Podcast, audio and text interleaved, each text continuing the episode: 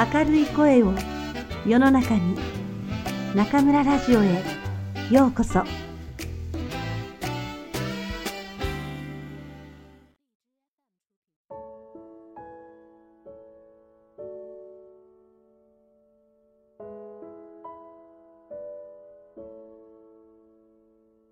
あなたにありがとう。松浦弥太郎。第四章。深めるということ。ゆっくり時間をかけて見守る。一年先を考える。人と人とのつながりにおいて大切なのは対話です。対話とは一対一で真正面から相手と真摯に対峙するということ。対話がなくなってしまったら、プライベートだろうと仕事だろうと、二人のつながりは終わりへと近づいていきます。どんなに親しくても、分かり合っているつもりでも、対話を省いてはいけません。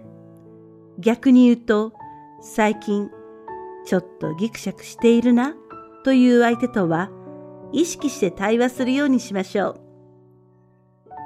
対話は大切なものですが、即効性がある万能薬かといえば違います。結果をせいて対話をしても、つながりは強くならないし、うまくいかなくなった二人の間も改善されはしないのです。まず、対話をし、次に自分が行動してみせる。対話を重ねると同時に、繰り返し行動で示さないと理解してもらえないことがたくさんあるということです。何度となくこの二つを繰り返すことで、ようやく相手も変わります。人と関わるときには、効率など一切考えず、常に時間がかかるものと腰を据えた態度で臨みましょう。今日の午後、じっくり時間をとって話し合ったから、明日にはいろいろなことがクリアになる。ドラマの中の出来事ではないのですから、こういうわけにはいきません。僕は1回や2回で相手を説得しようと思ったことはありません。分かり合えるまでに何年かかるかな？というくらい気長な構えで始めます。人間関係は今日や明日のことを考えるよりも一年先のことを考えるとうまくいく気がしています。来年もこの人と関わり続けていけるだろうか。一年後、さらに深くつながっているためにはどうしたらいいだろう。一年先のために今自分はどういう接し方をすればいいだろう。こうした自問をすれば、その場しのぎの付き合いはなくなります。この瞬間、楽しくやるために調子を合わせる必要もなくなるし、一時的なトラブルを取り繕うために自分に嘘をつくこともありません。一年先という長期的なものの見方が備わっていれば、なかなか変わらない相手にじれる気持ちも消えていくでしょう。例えば、あなたが誰かに挨拶をして無視されたとします。勘違いかと思ったあなたは、翌日は挨拶にもう一言付け加えますが、何の返事もありません。あからさまな態度が2、3日続いたらどうでしょう？この人は私のことが嫌いだし、関わる気もないのだろう。おそらくこんな結論を出して諦めてしまうでしょう。しかし、その時点で二人の関係は終わりです。ところが、一年先という気長なスタンスで考えると、たとえ返事がなくても挨拶を続けることができます。人は一朝一夕に変わらないという事実を受け入れた途端、一年経ったら、もしかしたら何かが変わるかもしれないと考える余裕が生じるのです。余裕があれば、いくら無視されても、毎日毎日、おはようございますを重ねることができます。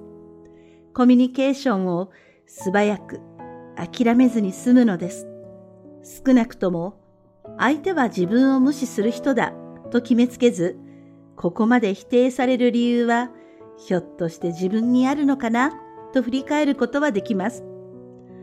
実際に僕は3年がかりでコミュニケーションを取ろうとチャレンジし続けている相手がいます。今のところ何の前進もありませんが、長い目で見ればまだ可能性はあると思っています。一年先を考えるメリットは何より自分の信じる心が損なわれないことかもしれません。人と人が分かり合えるまでには何年もかかることでしょう。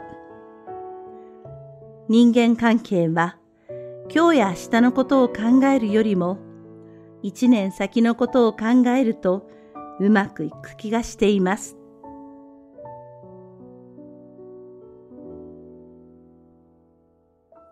愛情のルール。人に言う必要はありません。手帳に書きつけなくてもいいのです。自分の中に愛情についてのルールを作りましょう。家族のルール、恋人のルール、夫婦のルール、友人のルール、仕事仲間のルール。ルールとは自分が作り、自分が守るもの。堅苦しいものではなく、大切な愛情を大切に扱うための道具として、ルールは役に立ちます。人間関係は何でもありになったらおしまいです。ところが、親しければ親しいほど、なし崩しという罠が増えます。できそうなのに、意外とできていないことはたくさんありますから、ルールにして用心した方がいいでしょう。一番目のルールは、笑顔でいること。親しいし、いつも会っている相手だから、ありのままでいい。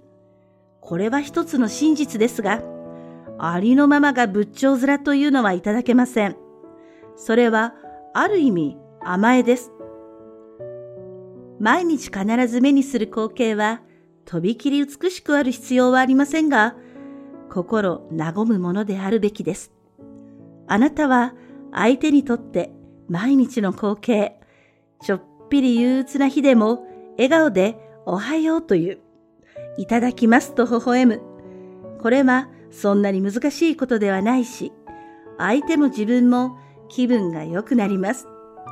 2番目のルールは約束を守ること。近しい人を忙しさや日々の雑事の犠牲にしてはいけません。仕事のアポイントメントは絶対に守るのに、友達や家族との約束をまあいいかで破っていないでしょうか。小さなことでもきちんと約束を守るのは全ての人間関係の基本です。親しくても礼儀はわきまえねばなりません。3番目のルールはきちんと謝ること。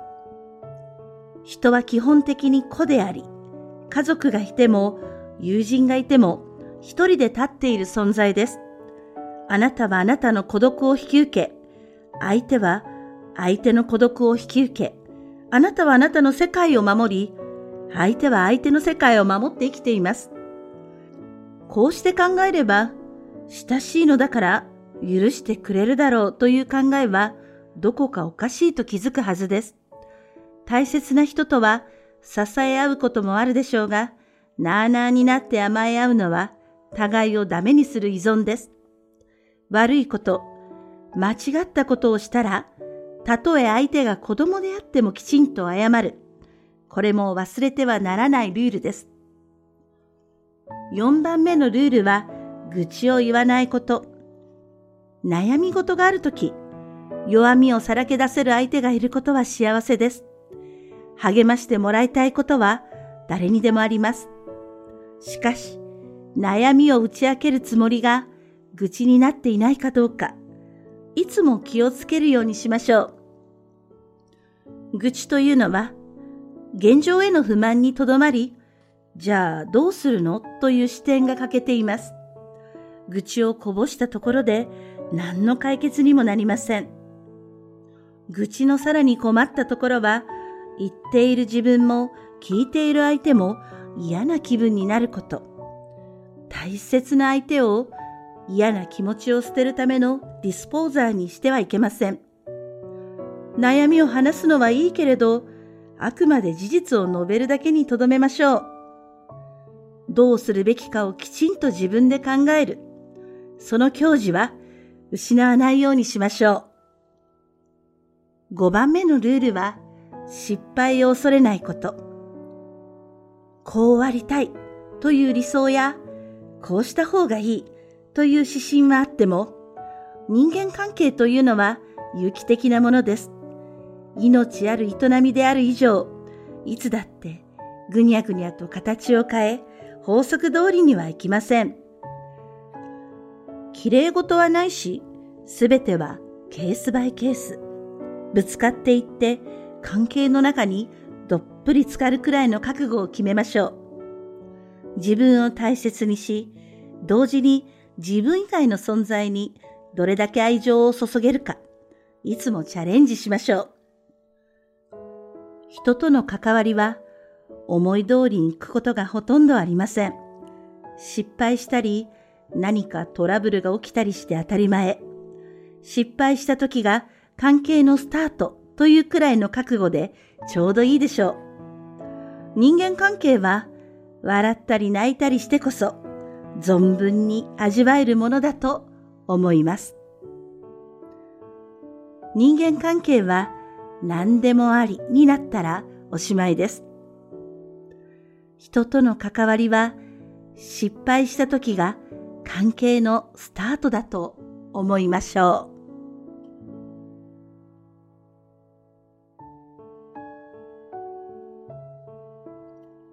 素のままでいる。いつでも想像力を働かせる。